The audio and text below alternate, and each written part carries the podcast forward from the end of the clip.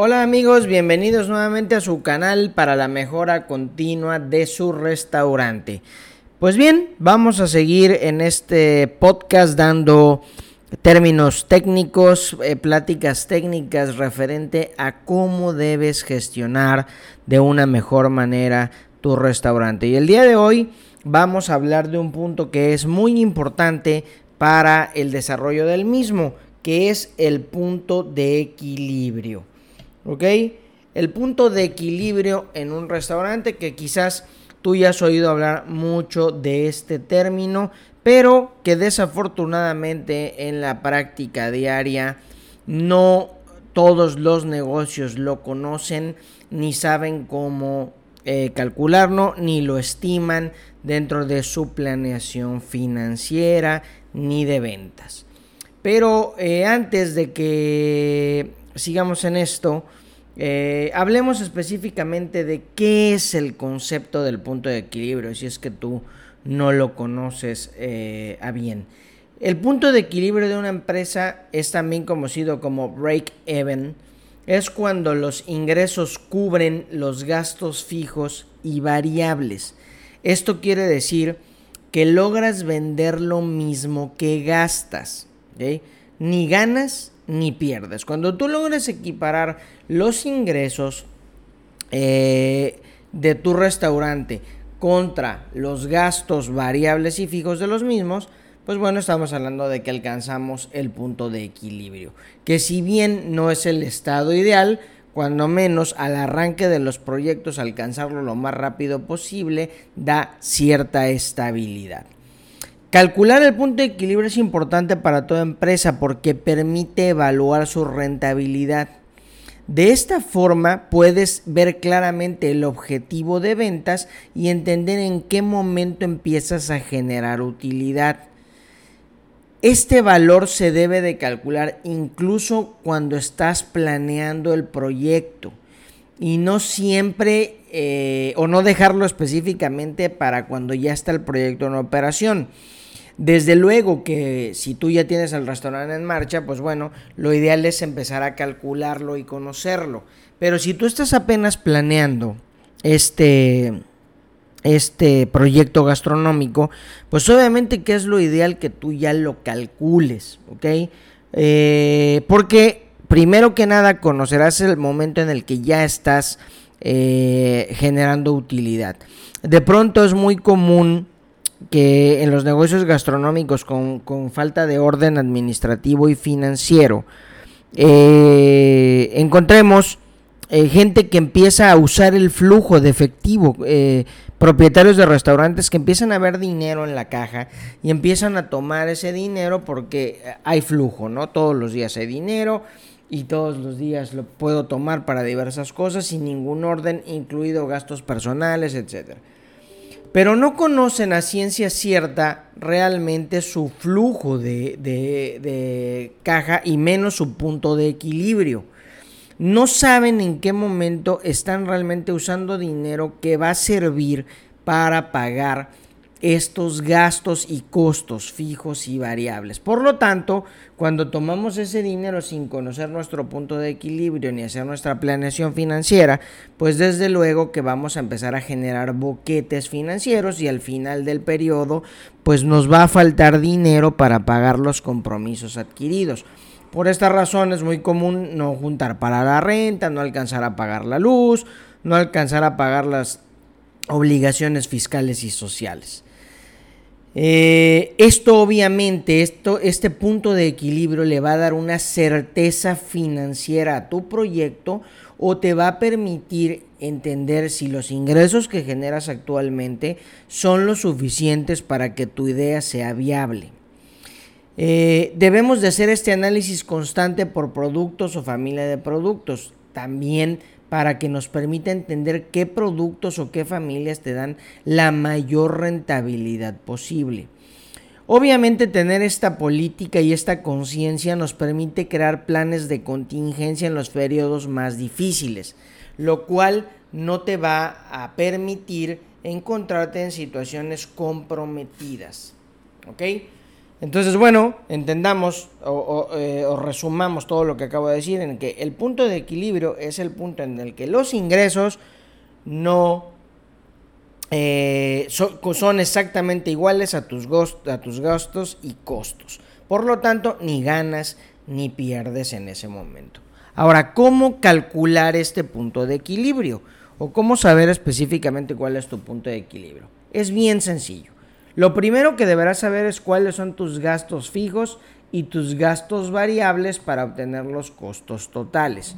Pero tú me dirás, ¿qué es esto? Bueno, vamos a hablar los costos fijos primeramente. Son los costos o gastos fijos que no cambian mes a mes. Son aquellos que tienen un mismo valor eh, todos los meses, independientemente del valor o independientemente de la producción o la facturación o las ventas que tengas. Podemos considerar un costo fijo, por ejemplo, la renta del local donde estás, porque independientemente del volumen de las ventas que tengas, pues esa renta va a ser siempre la misma. Lo mismo podemos hablar de eh, los servicios de telefonía e internet. Si no tienes clientes o tienes, pues da igual, al final siempre va a ser el mismo gasto fijo o, o costo fijo. Ahora hablemos de los costos variables. Los costos o gastos variables son aquellos que varían de acuerdo al volumen de facturación o ventas que tienes. Tienen una relación directa desde luego con la operación y aumenta en función de que aumentan esas ventas. Por ejemplo, la materia prima. No siempre compras la misma cantidad de insumos. Si vendes mucho, vas a tener que comprar más insumos. Por lo tanto, ese costo va a aumentar o ese gasto. Lo mismo con el gas, por ejemplo, si tú tienes una operación muy alta y estás generando muchos platillos y tienes mucha venta, pues seguramente tendrás un consumo mayor de gas. Eh, o de equipo de materiales desechables, de, empaques desechables. Si vendes mucho, pues desde luego que vas a tener que comprar más todo el tiempo. Entonces, por esa razón, la naturaleza de estos costos son variables, porque varían en función de las ventas eh, que tienes, ¿no? Finalmente, los costos totales. Los costos totales, pues es la suma de los costos fijos y variables. Sabiendo cuáles son estos ingresos, podemos deducir el punto de equilibrio de una manera más sencilla. Es decir, si tú tienes una suma de gastos y costos variables de 100 mil pesos, pues ya sabes que de una manera al menos eh, sencilla, simple, sin meternos un cálculo tan a fondo, ya tienes más o menos el panorama de tu punto de equilibrio. ¿Ok? Entonces, obviamente esto nos va a ayudar específicamente a entender cuál es el objetivo cuando tú estás diseñando un, proyecto gastronómico, este, este punto de equilibrio es muy importante también para que puedas conocer eh, cuál es el volumen de ventas que, que debes de tener para que sea financieramente viable. Y obviamente eso te puede ir dando eh, parámetros para tomar decisiones. Por ejemplo, cuál es la cantidad de aforo que debe de tener tu restaurante para más o menos conseguir el número de ingresos que necesitas. Eh, analizar si realmente ese número de ingresos es viable y alcanzable, sobre todo en las etapas iniciales del proyecto. Por eso es que es muy importante que también contemples varios escenarios específicos. ¿Ok? Ahora, una vez que alcanzaste el, punto de equilibrio, digamos, ya tienes más o menos un parámetro, tienes que recordar que no todo lo que entra posteriormente es ganancia. ¿Ok? Obviamente considera que el costo variable va a aumentar, ya hablamos de eso, si vendes más, gastas más, entonces debes de hacer un análisis eh, correcto para que más o menos determines en qué porcentaje va a aumentar ese costo variable y ya puedas poner o puedas empezar a tener más clara la idea de eh, este punto de equilibrio. Desde luego que esto también te va a permitir tener una planeación de ventas. Es decir, cuando tú ya conoces el número objetivo, puedes entender de una mejor manera cuáles son las estrategias que necesitas aplicar para poder alcanzar esos objetivos de venta que te estás eh, planteando para poder alcanzar el punto de equilibrio. Es común que los proyectos gastronómicos cuando inician no alcancen el punto de equilibrio. Puede ser un lapso eh, considerable de tiempo dependiendo las características de tu proyecto. Pero yo conozco negocios que pueden tardar hasta un año o año y medio en alcanzar ese punto de equilibrio. Obviamente, pues e, ese negocio opera ese periodo inicial con pérdidas. Eh, pero obviamente si también tú conoces este punto desde el arranque de tu proyecto, pues será más fácil alcanzarlo porque podrás tener estrategias claras de lo que quieres hacer. Si ya tienes tu restaurante en marcha, si ya tu proyecto está en marcha y no lo conoces, bueno, es mucho más fácil porque tú, a diferencia de una planeación donde hacemos eh, simulaciones o hacemos pronósticos, tú sí ya tienes una relación muy concreta de tus gastos fijos y variables. Entonces te va a permitir, aunque sea de manera simple, obtener el punto de equilibrio en dinero o en unidades, dependiendo cómo lo quieras calcular. Pues bien amigos, eso es todo en este episodio. Recuerda la importancia vital de conocer tu punto de equilibrio no eh, desaproveches la oportunidad de entender esa parte de tu negocio. Hay que trabajar en el tema financiero. De pronto eh, tú como restaurantero te concentras demasiado en la operación del negocio.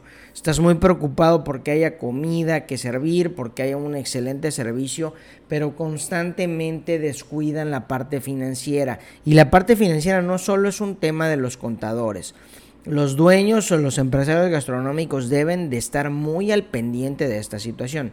Desde luego, si tu eh, negocio te lo permite o si tú tienes la oportunidad que un contador te auxilie en esto, bueno, te podrá dar un panorama más claro, pero debes estar siempre al pendiente de los temas financieros de tu negocio y el punto de equilibrio, pues desde luego es un dato vital para que puedas entender si tu negocio es rentable, no, y qué estrategias puedes aplicar o no, o bien si la idea o el modelo de negocio que estás proyectando pues tiene viabilidad financiera. Eh, nos vemos, no olvides eh, seguirnos en nuestras redes sociales, eh, en nuestro canal de YouTube, Gio Guerrero Gestión de Restaurantes, ¿sí? y en la página de Tecnomex Tecnología en Facebook. Déjame tu comentario si tú quieres que hablemos de algún tema eh, en particular. ¿Quieres que este podcast tenga algún tema específico del que tú quieras hablar? Con mucho gusto generaremos ese contenido para ti.